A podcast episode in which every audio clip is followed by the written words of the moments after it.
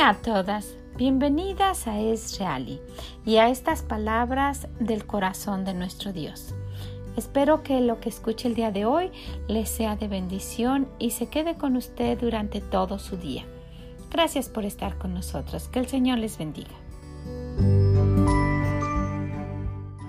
Y hoy continuando con las palabras que vienen del corazón de nuestro Dios, seguimos con este tema de cuando nuestro Dios dice no. Y el día de hoy vamos a hablar de un hombre el cual el Señor dice que tiene un corazón como el de él. Y este es David, el rey David, ¿verdad? Pero vamos a ver que, que él era tan cerca a Dios y cómo podemos ver en su palabra que Dios le contestaba cuando él cuando él le pedía algo. Y si vamos a primera de Samuel 23 vamos a ver a partir del versículo 10 y hasta el versículo 13 donde dice y dijo David Jehová Dios de Israel tu siervo tiene entendido que Saúl trata de venir a Keila a destruir la ciudad por causa mía ¿Me entregarán los vecinos de Keila en sus manos? ¿Descenderá Saúl como ha oído tu siervo? Jehová Dios de Israel, te ruego que lo declares a tu siervo. Y Jehová dijo, sí descenderá. Dijo luego David, ¿me entregarán los vecinos de Keila a mí y a mis hombres en manos de Saúl? Y Jehová respondió, os entregarán. David entonces se levantó con sus hombres, que eran como seiscientos, y salieron de Keila, y anduvieron de un lugar a otro. Y vino a Saúl la nueva de que David ya se había ido de Keila y desistió de salir. Y podemos ver aquí la relación tan bonita que tiene David con Dios, a tanto que le preguntaba como a un amigo y Dios le contestaba. Oraba y Dios le decía la respuesta. Y, y, y, por no por no por nada verdad le decía que él tenía un corazón como el de Dios. Pero qué pasó vamos a ver que después de que él cometió pecado con Betsabé él va con Dios y le pide y le pide y Dios le dice no Vamos a ir a Segunda de Samuel y vamos a estar en el capítulo 12 y, vamos a ver los versículos uh, del 12, del 16 al 20. Vamos a ver. Segunda de Samuel del 16 al 20. Entonces David rogó a Dios por el niño, y ayunó David, y entró y pasó la noche acostado en tierra. Y se levantaron los ancianos de la casa y fueron a él para hacerlo levantarse de la tierra. Mas él no quiso, ni comió con ellos pan. Y al séptimo día murió el niño. Y temieron los siervos de David hacérselo saber, hacerle saber que el niño había muerto, diciendo entre sí, cuando el niño aún vivía, le hablábamos y no quería oír. No quería oír nuestra voz, cuanto más se afligirá si decimos que el niño ha muerto. Mas David, viendo a sus siervos hablar entre sí, entendió que el niño había muerto. Por lo que dijo David a sus siervos, ¿ha muerto el niño? Y ellos respondieron, ha muerto. Entonces David se levantó de la tierra y se lavó y se ungió y cambió sus ropas y entró a la casa de, Dios, de Jehová y adoró.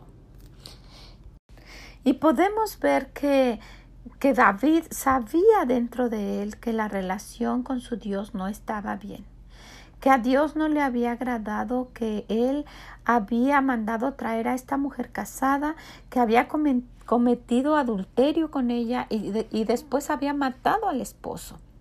Entonces cuando él está orando y pidiendo por el niño, Dios le dijo que no y el niño murió.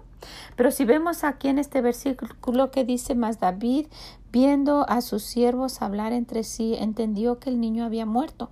Por lo que dijo David a sus siervos, ¿ha muerto el niño? Y ellos respondieron, ha muerto.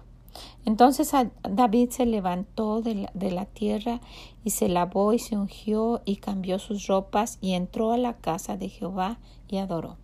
Y vemos que él va y arregla las cuentas con Dios él se da cuenta, es, es, tanta la relación que David tiene con Dios que lo conoce, sabe cómo él piensa y sabe que, él necesitaba arreglar las cuentas con Dios, ir y pedirle perdón y arreglar su relación con Dios. Porque vemos en, en, los otros versículos que vimos cómo él le preguntaba y Dios le contestaba. Y, y preguntaba y Dios le decía, mira, ayudándolo, tú vas a hacer esto. Y no es que nuestro Dios quiera vengarse, quiera mal para nosotros, ¿verdad? Pero sí necesitamos tener una relación tan profunda con nuestro Dios que sepamos qué le agrada y qué le desagrada. Y pues David, ¿qué hizo? Cuando supo que pues a Dios había dicho que no y el niño había muerto, él fue y arregló las cosas con Dios. Y fue y le ha de haber dicho, Señor, pues perdóname y gracias porque todavía me amas. Y yo no sé porque podemos ver en los en los salmos que dice devuélveme el gozo de tu salvación. Él, estaba triste, él estaba estaba eh, sin el gozo de tener esa relación con Dios. Entonces, cuando Dios dice no, necesitamos darnos cuenta que es por nuestro bien y que algo puede estar ahí interfiriendo en nuestra relación con Dios y de cualquier forma ir con Él y arreglar las cuentas o ir con Él y pues con nuestro corazón destrozado como estemos ir darle gracias porque somos sus hijas y nos ama y que todo lo que venga va a salir mejor. ¿verdad? Pues ojalá que esto se quede con usted el día de hoy, que le ayude y que nos ayude también a pensar cada una de las cosas que hacemos. Que también si, si nos damos cuenta que cada cosa tiene una consecuencia y que Dios en su palabra que viene de su corazón dice, no os engañéis, Dios no puede ser burlado y que también nuestro Padre Celestial nos disciplina porque nos ama. Dice que a todo el que toma por hijo. Somos sus hijas, necesitamos ver qué le agrada a nuestro Dios y hacerlo y qué le desagrada y dejar de hacerlo. Todo esto es para hacer un cambio en nuestra vida y si queremos cambiar, necesitamos de verdad tomar en cuenta lo que Dios dice y tener una relación seria con Él. De, de, de amor, de convivencia, saber lo que, lo que quiere que nosotros hagamos y cuando Él diga que no, pues llevarlo de la mejor manera y de cualquier forma buscarlo.